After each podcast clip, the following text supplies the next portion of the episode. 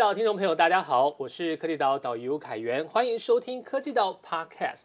科技岛是由一一人民银行和科技岛共同制播，我们希望能够帮助所有想要成为科技新贵的年轻人掌握职场的竞争力，所以帮大家介绍最新的科技趋势。讲到科技趋势，台湾正在面临一个非常重要的趋势，叫做老年化。好，现在老年人口人数真的已经很多了，所以其实健康照护的问题变成大家关心的一个焦点，而这件事情跟医疗产业也绝对脱不了关系。今天我们请到特别来宾就是望北科技的黄林祥董事长。望北科技就是从事医疗生技产业这个器材开发的一间非常厉害的公司。我们今天就来请董事长跟我们聊一聊他自己还有望北科技的一个相关内容。董事长好，我们跟科技岛的听众朋友打声招呼吧。海源以及科技岛的观众大家好，听众大家好，是。那董事长刚跟您请教一下，因为其实呃望美科技的部分啊，我们有很多的内容好，那陆续来介绍给我们听众朋友。但是我想必还是希望先让听众了解一下您自己。好，那其实您现在是在这个生技医疗产业啊，当一个公司的负责人。但是其实过去，其实您好像在科技产业，其实也已经有很多不同的经历啊，包括说电子的、半导体的，其实好像都有经历过。那从那我能不能聊一下，说您从变成一个科技人，应该已经超过 三十年了。是的。那所以从求学。啊，到这个就职之后，大概有哪一些对您来讲是比较重要的启发和转折？可不可以先跟大家分享一下您在这个科技人这条路上的一些心得历程？OK，呃，感谢主持人的提问哈。那我真的在这个科技产业，尤其电子产业，一步一路走来是有相当多的心得跟感触哈。那我自己本身是中央大学物理系毕业的啊，那。在毕业的当下的时候，是刚好半导体产业要起来，以及当时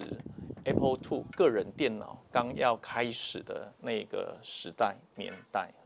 那当然，从物理系的这个要开始投入这个产业的时候，以物理的一个毕业的 background，其实对于电子，老实讲还是没有那么深入，是有一点跨领域的感觉。是的，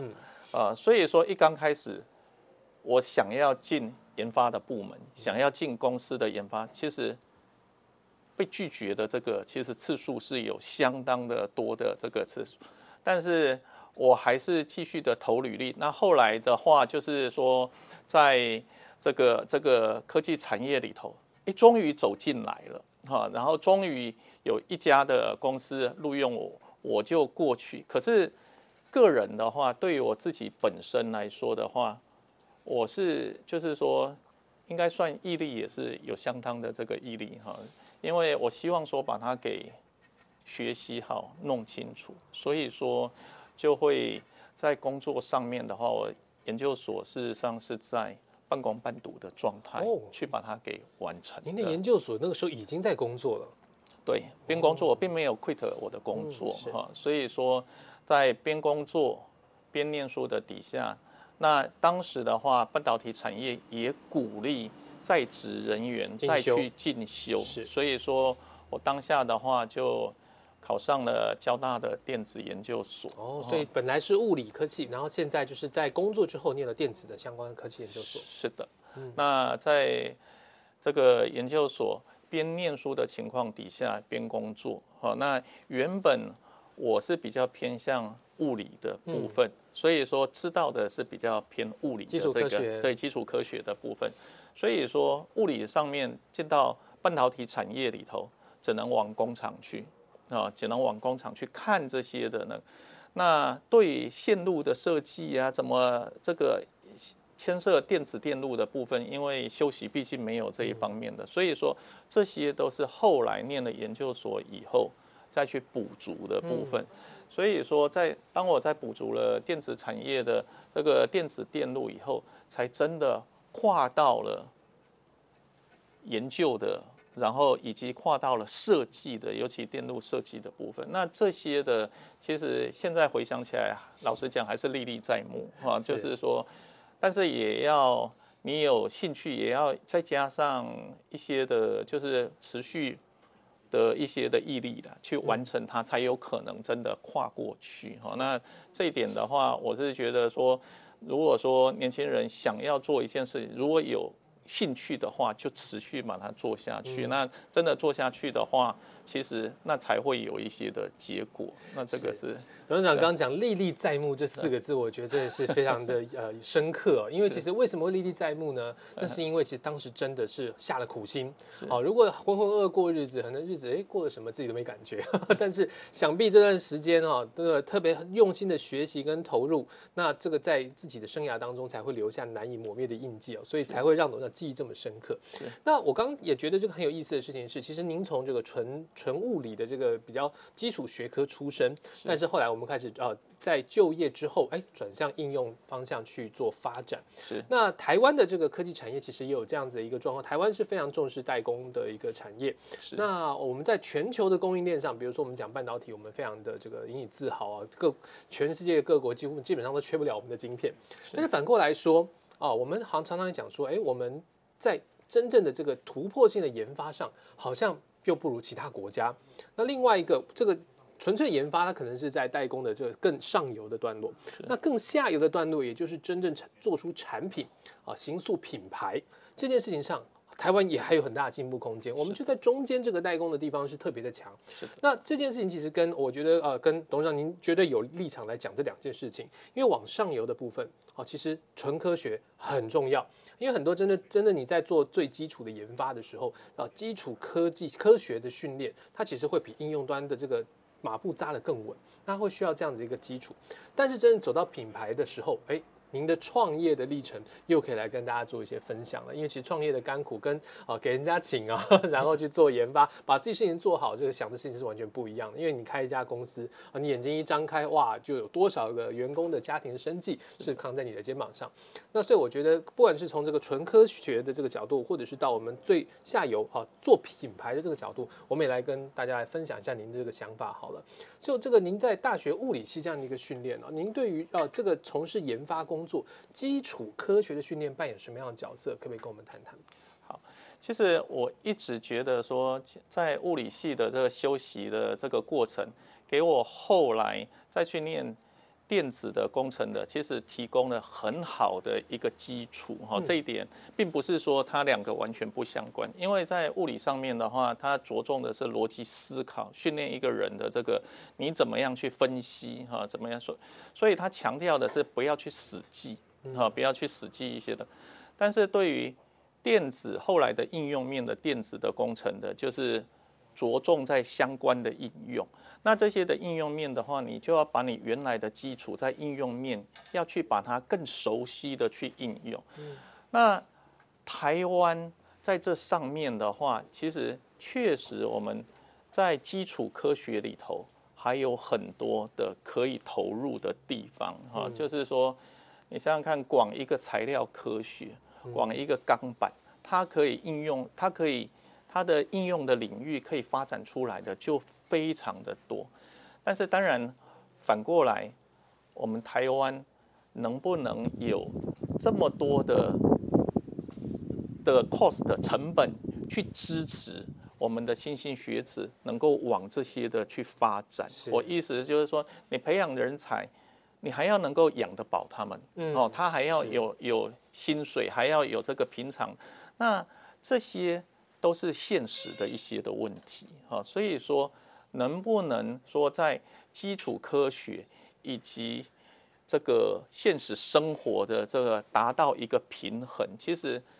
个人也好，或者是国家的发展也好，教育的发展其实都息息的相关哈。就是说，那我是觉得说，其实像我们已经开发出来、已经有的、已经发展的不错的半导体领域的这些赚了钱以后，其实它可以再伸展出去，从这个已经赚了钱以后，它有哪些的材料不再？譬如说，艾斯摩尔做的很好，可以这个显显影机的显像的这个部分技术，它做的很好。但是我们有这么强大的市场的位纳量，我们是不是也可以从光刻机这些显影的部分？诶，再往这方面多走一些，我们自己的相关的这些的的研发、研究、开发的部分，那让我们能够往这个这个基础科学的进一步的成长，好，然后进一步的深入，我觉得是还有蛮多的事情，我们是可以继续的在。做的对，董事长提到这是跟产业结构有很大的关系啊，因为是的，基础科学我们现在都知道说，基础科学绝对是你能够研发能量的一个最核心的一个基础啊，马步扎得稳，你才能够有后面的所有的功夫才能演绎出来。是，但是如果我们的产业结构没有办法去喂养这些啊从事投身基础科学的这些学子们，那当然他们的比如说去报考的啦，或者是去从事最最根本的研发的这些工作的这个意愿当然就降低啊。那其实台湾要能够从代工的这样一个产业结构去扩散，这个其实是一个鸡生蛋蛋生。的问题，我觉得可能呃交互交互循环这个良性循环要赶快啊由政府跟业界这边携手来完成啊，我们才能够有一个比较健全的结构，从啊最基础的这个科学的呃素养的养成，到后来应用的这个发展。啊，让我们的产业结构能更加更更加健康。那刚刚提到就是最下游这个末端，也就是呃，真的实际上哦，我们要能够去创业，要打造一个品牌，让特别是我们不能够只在台湾，我们要走出台湾，哦，跨足全世界。是。那其实汪北现在就是也已经做到这件事情了。我们包括去有很多去国际参展啊等等这些机会。那我想您从啊原本是受雇于其他的公司，到决定自己创业，特别是这个领域好像又再度不一样了。对，我们刚刚提到就是您从物理啊。跨到这个电子半导体，但是现在又跨到这生技医疗，好，这个再度跨领域以及创业，又是因为什么样的一个契机给您的启发呢？其实我一直在讲说，我自己个人对于一些的，就是说基础的，尤其是对于未知新知的一些知识性的这个，我一直有很强烈的这个这个。需希望说去吸吸收这些我还不知道的事情啊，我有很个人是有很强烈的这样子的特质，求知欲。对，那生命科学对我来说也是一个我非常的有兴趣的一件的事情哈。所以说，其实从大学的时候，虽然说我自己本身是物理系哈，但是我在大四修完自己的物理系的课程以后，我还去修了化工系的。有机化学、生物化学，甚至化研一的微生物化学工程，哇，那个就是基于真的是基于兴趣，嗯，所以在当下其实就种下了一些种子，哈，就是说对于生命科学的一些的兴趣，哈，那它也是我后来会选择这个生技医疗产业一个很重要的因素之一了，是，那。你自己想要去去创业的话，不外乎第一个要跟自己的现象尽量结合啊。第二个是这个产业是不是人在成长的一个产业，这个是现实面与个人的兴趣面，必须两边都要兼顾。那个人兴趣以及经验，我也有这些的电子产业的经验。那兴趣上面的话，去选择这样子的。那个 PC 后 PC 时代的这些，我还更希望说自己有一些有关于医疗生计这方面的开发。然后在中观说未来的这个科技的发展趋势，当时在在要开要自己要出来创业的时候，去 review 这些的，我要做哪几？其实那时候只有两个行业，我觉得我可能会需要，可能比较有机会去选择。一个是绿能产业，哦，这也是一个是生技产业哈，因为这两个的话，在未来的那时候，在未来的三五十年都是必须还是会持续成长。那就兴趣而言，我是对生命的比较有兴趣，所以我就选择了生技、生气的这方面的产业啊。所以说。的过程大概就是这样子的一个过程。是，我觉得听起来这很有意思哦。就刚刚提到，我们年轻学子要怎么样去在科技领域找到呃值得投身的一个方向。我觉得啊，刚刚董事长讲的，我就把它归纳成知己知彼。啊，首先兴趣，你自己要有兴趣，这个条路才能够走得长久。是，你自己感对什么感兴趣，对什么有专长，这件事情其实是知己的部分。是，但是你也要知彼，因为你要了解整个大的环境啊，有哪些正在起飞、行情看俏的一个未来趋势，这个哪一些行业中间比较前景的领域，我们可以到多花一些精神进去。所以知己知彼，那知己知彼，我们知道下一句话是什么？叫做百战百胜。百战百胜不容易啊，因为你要打至少打，你看打一百场才有百战嘛。那这个又把董事长刚刚讲到的毅力这件事情给放进来了。所以，因为董事长刚刚提到，就是自己在跨领域的过程中，你的很多学习是需要毅力的。所以，刚刚从呃从董事长的求学、就业到转职、创业历程，我们就刚好化成知己知彼，百战百胜这八个字啊，这个让对年轻学子来说算是非常好的一个建议。那我们呃，我们刚这样已经提到这个行业的前景趋势，我们就来聊聊整体一个科技业的变化好了。那其实您哦，从这个电子半导体，然后到现在生技医疗，您也算是见证了台湾哦这三十年来科技产业的一个这个转型的方向。那可不可以？我刚刚也提到了这个，包括绿能或者是生技医疗，可能都是在未来非常。不只是台湾，也许是全球的这个 scale 都是非常受重视的领域。能不能请您从啊您的角度来跟我们分析一下科技产业有哪些值得未来关注的趋势？其实现有的科技，其实也面临了跟现在的环境也面临的一个很重要的一个节骨点啊，就是说所谓的绿能为什么要绿能？因为我们因为科技的发展，整个的地球的生态环境。也被相对的也付出了一些的代价，所以说现有的所有的科技发展都需要往更精准的方向去去去发展啊。所谓的什么叫更精准的？我稍微解释一下子，就是你为了要达到 A 目的哈，或者是达到 A 的研发，你这个。希望说是一步到位，不是间接的方式，然后才达到这个。哎，所谓间接的，你一定会有你的副产品，你这些的副产品不是你要的，你可能就会产生一些的热碳排，一些你还要去分解的东西啊，就好像说我们如果说我们的水能够分解变成氢跟氧。那那它本身的话，如果说可以一步到位，我给它能量，它就可以分解成氢跟氧。那我把氢储藏起来，啊，它就是一个能量。那假如说今天我需要能量的时候，我需要电能，我把氢跟氧两个一氧化，马上就还原变成水，我能量就可以出来。这中间的过程的话，如果可以不产生。任何的副产物的话，我就不需要去对这个副产物去做分解、做处理。那这样子的话，就不会有能量的浪费。嗯，啊，那类似这种过程的话，我们说科技是往一个 precise 的一个 react，就等于说往精准的这方向去走。所有间接的产物的话，都尽量不要产生。啊，就是我要能量的话。我就是产生了这个热能量，刚刚好就让我可以运用。我不要有副产物，我不要有二氧化碳，我不要有这些的副产物的这些的形式去形成。那所有的科技可能的方向都会朝这样子的一个趋势下去走。好，那这个是我们目前的人们所面临的，也许离我们感觉上面近或者是远，其实。我们没有选择性，它就迫在眉眉梢了，就迫在我们旁边。因为地球其实暖化的效应已经非常的严重，可是这条路的话是逼着大家所有的产业界也好，科学家也好，必须要往这样子下去走。哈，是。但这一点的话，任何产业都面。都都必须要去面对。没错，二零三零近零碳排这件事情，真的是每一个人都已经牵涉在其中，没有办法置身事外了。那哎，刚刚除了呃，刚刚既然讲到这个环保，哈，然后讲到我们的生技医疗之外，其实还有一个科技产业目前也很重视的趋势——人工智慧。是的。好，那不知道说董事长，您对于人工智慧对于整体科技产业可能带来的影响有什么样的看法？人工智慧的话，其实。我觉得接下来很可能会有一些翻天覆地的影响。哈，我举个我最近也遇到的一个例子啊，我我们因为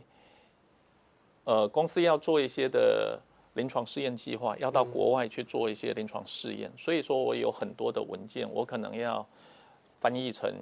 英文。好，那翻译成英文这些中文的文件，你可以请公司内部的人翻译，你可以请外面的翻译社翻译。啊，那我最近问了一家翻译社，哎，问他说这个翻译这个些的文件啊，多少的费用？他跟我报价就是说，你可以先试着给我们翻译一页的话，大概先跟你收一千块钱，啊，一页，那我在想说，我有这么多页的这个，可能也有几十页、几百页的话，我的费用是多少？后来我就想想说，那我除了 Google 翻译，Google 有时候翻译我，你觉得品质还不是？